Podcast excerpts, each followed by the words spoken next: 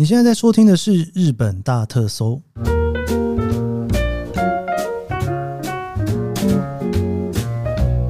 欢迎收听日本大特搜。今天是二零二三年令和五年的五月四号，星期四。哇，今天我们终于来到了日本大特搜的第一百回。好啦，这个。刚本来想要按那个音效键，后来想说，如果我按了音效键，到时候我在剪接的时候会造成莫大的困扰，我还要把那个后面的背景音乐稍微拉开一下才行哈。真的非常谢谢大家，我们真的一百回啊，我觉得不容易耶。从一月十一号到现在，也不过就是三个多月的时间，哇，一百回，不知道。我现在都有点忘记我第一回、第二回的那个时候到底在讲什么样子的题目了哈。今天跟明天呢，我想要做这一个日本大特搜一百回的特别节目，感谢祭。今天的感谢祭跟明天的感谢祭，我想要来聊两件事情。这个日本大特搜做了这么久啊，其实很多人都会一直问说，哎，日本大特搜这个节目的一些小事情哦。题目从哪里来的啦？到底你为什么要做这一个题目啦？诶，研究生不是聊点数里程的吗？怎么忽然开始聊日本了？有各式各样的问题常常飞过来，然后我都觉得解释不太清楚。所以今天的感谢祭的内容呢，我想要来跟大家一起来聊一聊。这几年，我从做部落格到现在开始做日本大特搜的原因哦，以及一些这个日本大特搜里面的一些小细节吧、小彩蛋吧哈，我是怎么从里面找题目的，选题怎么选。明天的日本大特搜感谢祭呢，我会跟大家聊上个礼拜哈，因为上个礼拜呢，我有在 IG 的限动帮大家做了一个简单的问卷调查，问大家说，如果你把日本当做一个品牌，你觉得这一个品牌是什么哦？我真的是收到了很多的。回复有一些答案我还蛮意外的，所以明天的节目呢，我会来分享大家的想法，然后呢，我也会跟大家聊一聊我自己觉得日本是一个什么样子的地方。好的，日本大特搜一百回纪念特辑的两集的感谢祭，我们就这样开始了。今天的感谢祭呢，我就来仿照一下我做铁道特辑的感觉哈，日本大特搜的前世今生。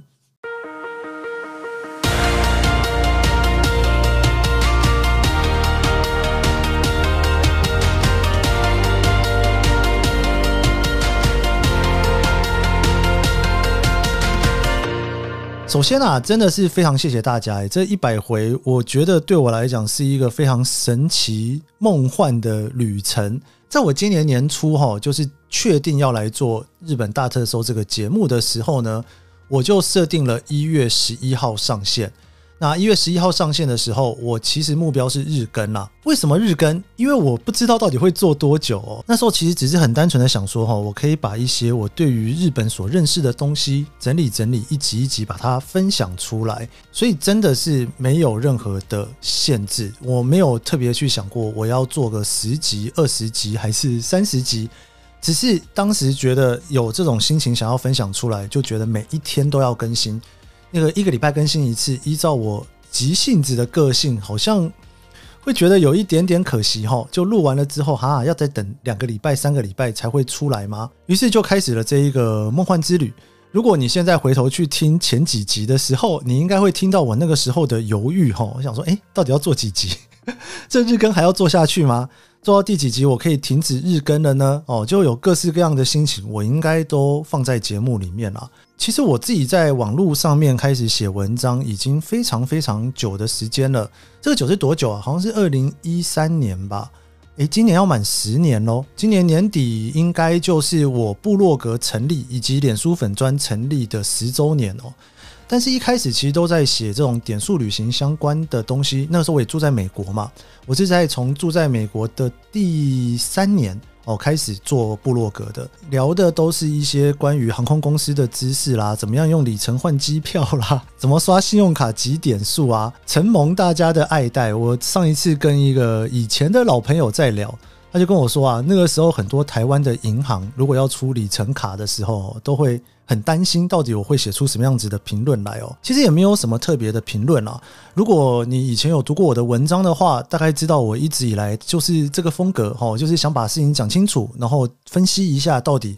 这里面的 CP 值有多高啦？适不适合办这些卡啦？要怎样才能够集到更多的点数可以出去玩哦？那陆陆续续做了这些事情之后呢，后来我也尝试做了 YouTube 哦。那 YouTube 我其实做的没有特别的开心，当然理由非常多，其中最大最大的原因是，我觉得 YouTube 的团队需求非常高。我一直在试图着去找到像是部落格那样可以一个人去完成的形式。那基本上 YouTube 我觉得是真的完全没办法哦，因为真的太多事情要做了，让我很难真正的持续下去。那当然这当中也发生了一些其他原因啦哦，这个我就不细聊了。二零一九年疫情整个下来之后呢，应该算是让我正式死了这条心。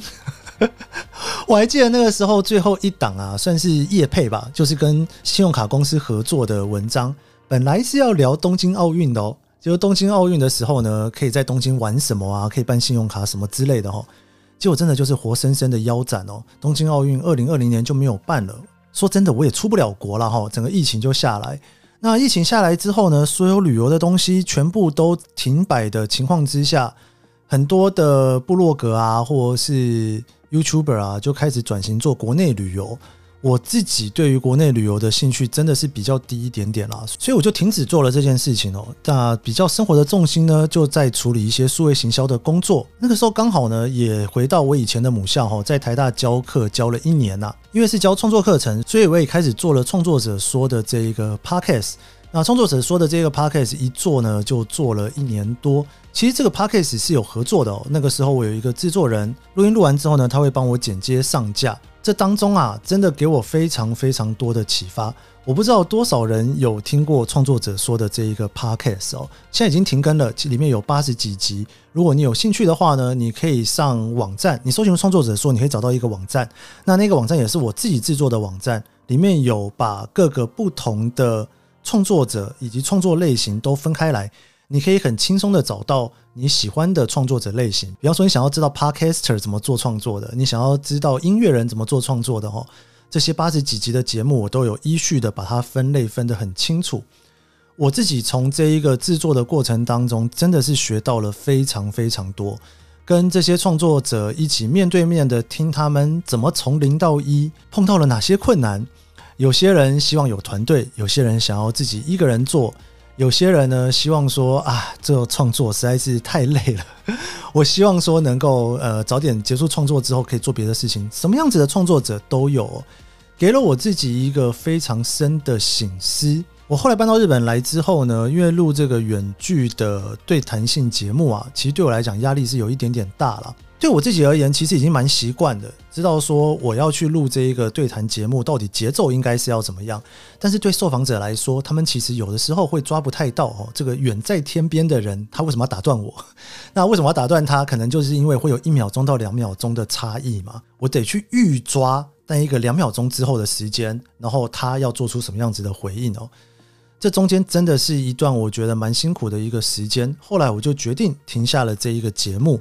但是呢，我自己有买了一整套做 podcast 的机器，这也是为什么我后来做日本大车时候一个很重要的原因。因为机器每天摆在书桌旁边，我就觉得很可惜啦，就觉得说，诶。东西都在这了，是不是应该要来重新做点什么节目呢？也因此啊，这个日本大特搜就这样开始了哈。我刚刚说要聊日本大特搜的制作，结果聊了前言聊了那么久。反正你常听我节目，也大概可以感觉得出来，这个所谓的前言太长，大概是怎么一回事哈。这个日本大特搜的节目呢，我设定二十分钟，其实有两个蛮重要的原因。那其中一个原因呢，是因为我自己本身蛮喜欢听二十分钟左右长短的题目的。因为二十分钟对我来讲是一个你可能通勤啊、坐电车的时间啊，又或者是说假设比较长一点，那我可以听个两集哦。我喜欢那种一个段落一个段落的感觉。那当然啦，不是每一个题目我都可以聊到二十分钟。那这中间呢也会有一些前言哦，也会搭配啦。所以你会看到有一些题目可能就只有十五分钟左右，有的会到二十几分钟。节目大概我后来做了一阵子之后，我会尽量把它调整成五分钟加十五分钟哦。前面的五分钟呢，我会稍微分享一下最近我在东京生活的一些感觉，然后也会念一下大家的 Q&A。其实我非常喜欢这一个 Q&A 环节。以前我在听别人的 Podcast 的时候，一开始我还没有听得很懂哦，自己开始做之后啊，才觉得这种感觉非常好，有一点点像是呢，所有一起在听我这个节目的人。可以互相去交流的感觉。那当然，我是那一个 anchor 嘛，我去主持这个节目，然后去分享大家对于东京的感觉，对这个节目的感觉。然后有时候大家也会给一些 feedback。这五分钟对我来讲呢，比较不像是我自己一个人在跟所有人讲话，有点像是呢，我眼前看到了这些几千几万个人在听我节目的人，然后我们一起在分享一个东京的生活感，或者是说对于东京的想象，对于日本的一个旅游感。那后面的十五分钟其实就是一个小小的专题。那这个小小的专题的 idea 是从哪里来的呢？以前我有曾经带过一年左右的团，就是真的在当导游的时候，当导游的时候呢，会准备各式各样的段子哦。我为什么讲段子呢？因为真的是段子。那个时候台湾还不流行脱口秀，我跟大家说，在游览车上面，你就是一个脱口秀了啦。只是这个脱口秀底下就是这二十几个人听你在那边讲话，他们也溜不走哦。反正门票已经买了，就坐在那边，你也躲不掉。你就是对着这二十几个人讲话哦。你除了要讲一些介绍一些景点之外，你要讲各式各样的故事啦。我就写了非常非常多的小段子。那这些小段子呢，不见得是搞笑的段子，很多都是属于比较知识的段子哦。像是进到温泉饭店之前，我就会介绍一下如何泡温泉。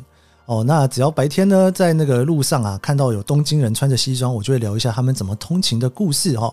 就是我会有开始整理出一个一个段子来，每一个段子大概差不多就是十五到二十分钟左右的时间。每一团就在带团的过程当中，我会一个一个把不同的故事拿出来讲哦，然后在车上。我自己非常喜欢这样子的带团的过程。事实上呢，每一次带团完之后，都会有一个问卷调查。问卷调查的结果，我也非常谢谢这些乘客，就是来参加团的团员呐。很多人都会真正打了一个五星好评，在问卷上面打一个五星哦，觉得说来跟团，除了看到这些景点之外，还可以从我身上去听到很多日本的生活的故事啊，趋势性的东西啊，现在日本人到底在干嘛，哦之类的。我也准备这些段子越来越起劲哦。所以我在做日本大特搜一开始的时候，我其实有点抱持着想要把这些以前我常常讲的这些段子啊，就一个一个写下来，用说的方式再重新把它录下来，变成 Podcast 的节目。那当然啦，我也用这样子的方式开始准备。所以其实，在录音的过程当中啊，我常常都会给自己一点想象哦，想象着呢自己在游览车上面拿着麦克风，然后有一个很像是专属的密闭空间的 talk show 的感觉，底下有二三十个人在这边听我讲这个故事。那我要用什么样的方式呢，来让他们去了解这一个小小的知识？这个大概就是我日本大特搜每一集我在准备的时候我的心情。再来，我聊一下这个节目的分配哈。那本来呢，我是一周七更的时候，我是五更是聊一些比较时事趋势的东西，两更呢是聊旅游哦。所以现在是周间日更。那星期一到星期三呢，我会去聊比较多趋势上的东西啊，日本现在的事情啊，有趣的行销活动啊，还有一些文化的故事。那星期四、星期五会偏比较软性一点，聊聊旅游跟铁道。其实这个比例呢，大概也就跟我在游览车上面讲故事的比例差不多，就是因为本来就在旅游了嘛，所以旅游的东西会讲得稍微少一点点，那会讲更多这些故事。那目的就是为了想要让游览车上面的团员，虽然他在跟团，是跟着我一起在密闭空间上面游玩，整个行程也都是固定的。但是我想要让他感受一下你在日本在东京到底是什么样子的感觉，所以说我常常听到大家的 feedback，就是听我的节目哦，会感受到好像在日本的生活感。我非常谢谢大家给我这样的 feedback 哈，因为这的的确确就是我想要做的事情。尤其是很多人在自助旅行的过程当中，你可能查资料只会查哪里吃哪里住，但是可能会花比较少的时间。去了解整个周边的文化哈，那这些东西如果你跟团，我会在车上告诉你；但是如果你是自助旅行的话，你少了这些对于这个城市的敏锐度，对于日本的更多的了解的时候，你玩起来是不是会觉得少了一点什么呢？哦，那如果我可以在这节目上面帮你补足的话，我就认为这是我节目我觉得还蛮成功的地方啦。那很多人会问我说，怎么去选题的？我的选题大概大部分的资料是从杂志来的，然后还有一部分呢是从电视上面的综艺节目或者是新闻看到的。日本的杂志啊，有那种看到饱的服务啊，不管是 Amazon 或者是乐天哦，你都可以就是每个月订了之后就看到饱哦。是有花很多的时间在看杂志，因为我很喜欢呐。日本的那个杂志做的又漂漂亮亮的，封面也做得很好。里面的排版也做得非常漂亮。那日常生活当中，我如果看到这个题目，我觉得蛮适合在 Podcast 上面分享的话，我就会特别把它记录下来。当然有很多我可能不知道怎么分享的哈，因为可能有一些题目是比较以影像为主的，我就真的不知道怎么把它分享出来了。我可能就会在脸书跟 IG 哦，就贴篇文，然后放些照片跟大家分享。所以每天就是读杂志、看电视，然后看一些我觉得比较有新鲜的事情，然后把它记录下来。揪下来之后呢，我就会在脑中开始默默的去顺那一个稿哦。比方说，如果是杂志的文章。如果我依照这个杂志的文章起承转合，直接把它介绍下来，是不是大家能够接受呢？可能很多的时候不太行，因为对我来讲，我很熟悉这些日本的文化，我也了解很多的背后知识。但是我要把它分享给大家听的时候，我必须要加很多的东西进去，才能够让大家更了解说啊，原来这篇文章是在讲这些事情啊。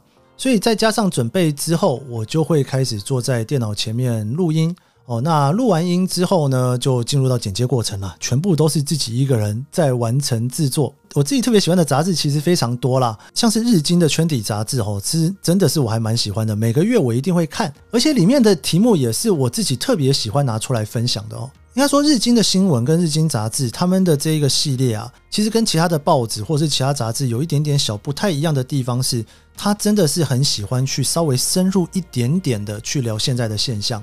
那这类型的题目，不管是我工作上面可能会用得到，也是我觉得分享起来我特别有兴趣的题目。所以这个其实做题目最后就是回到选题嘛。有些在做日本题目的，特别喜欢去聊日剧啦、音乐。